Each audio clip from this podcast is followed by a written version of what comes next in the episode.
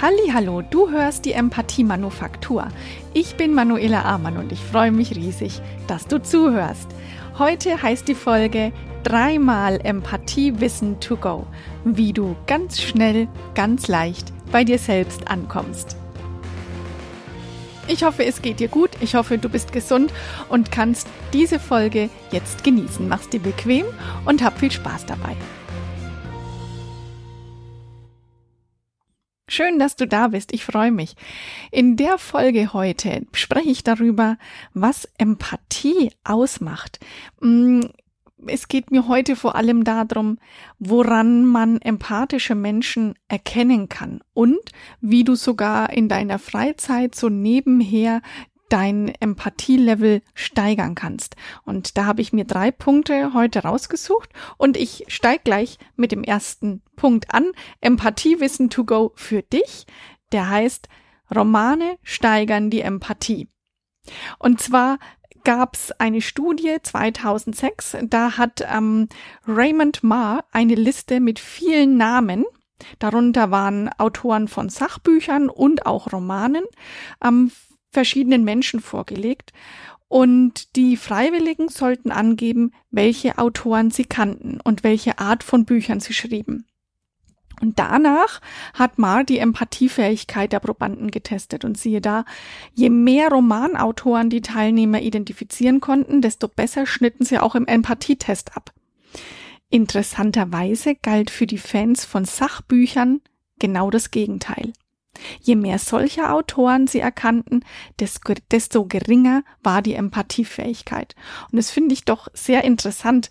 Ähm, ich kann mir vorstellen, dass das damit zusammenhängt, dass man sich mit einem Protagonisten eines Buches ähm, nach und nach identifiziert, sich in den Reihen versetzen kann. Oder wenn es auch mehrere Protagonisten in einem Buch gibt, ähm, die verschiedenen Perspektiven lernt einzunehmen. Und das, ja, das habe ich zwar jetzt nirgendwo ähm, mir angelesen, aber ich denke, dass es ganz einfach erklärbar ist.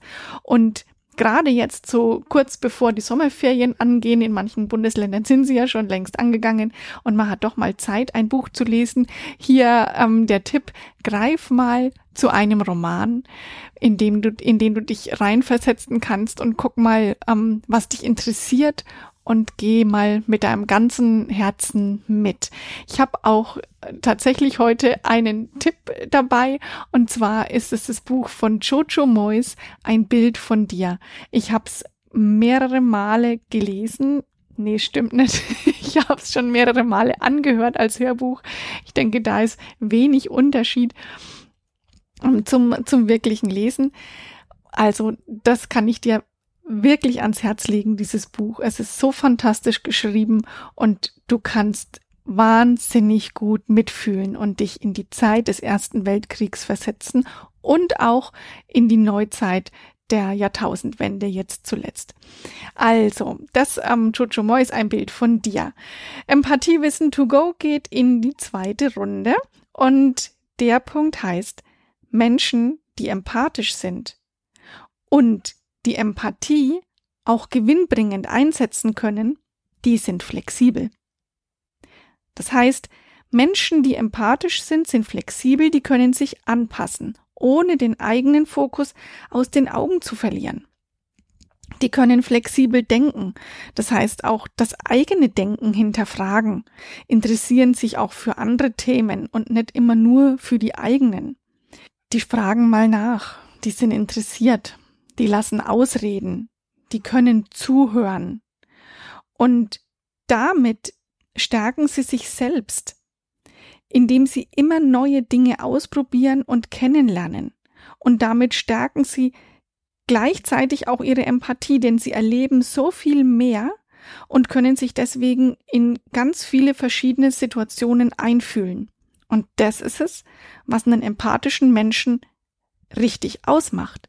Ich denke, Empathie besitzen recht viele Menschen von uns.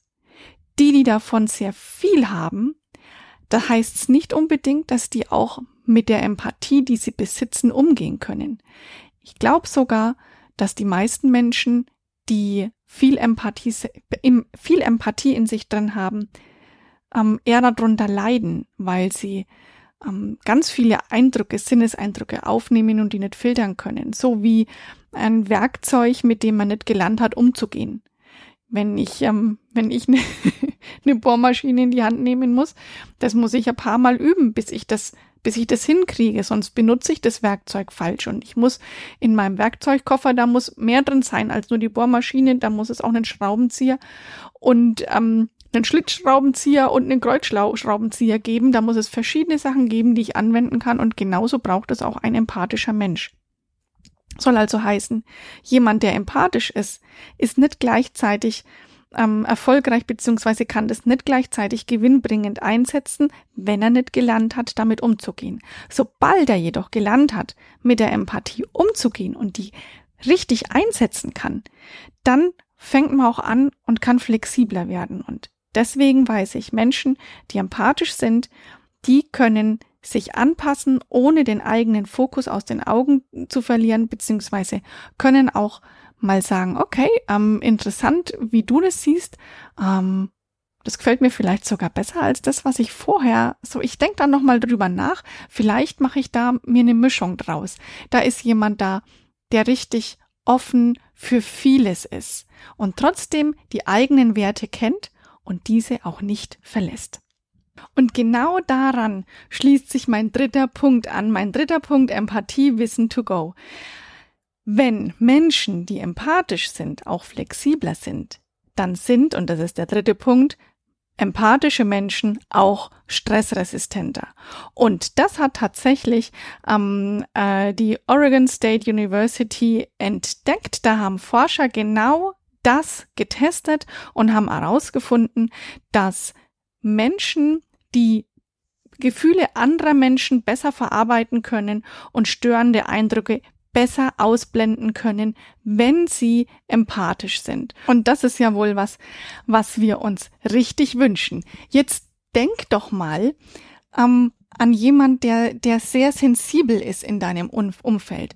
Oftmals sind die Menschen auch so ein bisschen hm, anstrengend, herausfordernd im Umgang, Menschen, die sehr sensibel sind. Und jetzt überleg mal, dass es ein Gewinn für, für jede Familie, für jede Firma, für jede Abteilung, für jedes Krankenhaus, wenn es da sensible Menschen gibt, die gelernt haben, mit ihrer Empathie, mit ihrer Sensibilität, mit ihrem Mitgefühl umzugehen, denn die sind stressresistenter. Und das ist für mich die Botschaft schlechthin, ähm, allen Führungskräften, allen Personalabteilungen in diesem Land zu sagen, hallo, wir brauchen Empathie, denn mit empathischen Mitarbeitern wird es möglich sein, die neue Generation von Unternehmen und Augenzwinker, natürlich auch Krankenhäuser aufzubauen. Denn was wir brauchen, sind Menschen, die stressresistent sind, die genau wissen, was sie wollen, die ihren Fokus behalten können, die gerne mitmachen, die mit anpacken. Und ist ja richtig toll, wenn das mit der Empathie erreichbar ist. Ich finde, das ist das aller, aller coolste und Oregon State hat's bewiesen, tatsächlich machbar. Und wenn du schon länger die Empathie-Manufaktur hörst, dann weißt du, dass Empathie zu jedem Zeitpunkt und egal wo du gerade stehst, trainierbar ist und dass sie dich definitiv weiterbringen wird. Deswegen schnapp dir einen guten Roman.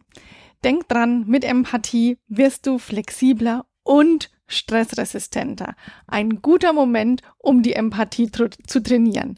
Als Bonus schenke ich dir noch ein bisschen Empathiewissen to go, das keiner braucht, mit oben drauf. Und das heißt, empathische Menschen haben ein gutes Geruchsgedächtnis. Einfühlsame Menschen haben gute Nasen. Und das hat die Rice University in Houston ähm, festgestellt. Da haben sich 44 Studenten zu einem etwas abenteuerlichen Experiment bereit erklärt. Sie haben zweimal an jeweils drei T-Shirts geschnüffelt und dann das T-Shirt benannt, das dem Zimmergenossen gehörte. Und da, ähm, danach haben sie einen Empathietest gemacht und am besten schnitten die 13 Teilnehmer ab, die das Shirt zweimal erkannt hatten und beim Empathietest erfolgreich waren. Empathiewissen, das keiner braucht, aber doch mal was, um mit Freunden und Kollegen oder in der Familie mal einfach zu erzählen. Ganz klar auch heute mein Zitat zum Schluss. Menschen zu finden, die mit uns fühlen und empfinden, ist wohl das schönste Glück auf Erden. Es war ein Zitat von Karl Spitteler. Ich wünsche euch eine ganz, ganz schöne zwei Wochen. Hey, die nächste Empathie-Manufaktur, die gibt es am 2. August. Am 2. August. Ich hoffe, du hörst rein. Ich freue mich von dir zu hören. Schreib mir gerne eine Nachricht. Ich bin gerne für dich und dein Team da. Lass es dir gut gehen, bleib gesund. Alles Liebe von mir, deine Manuela.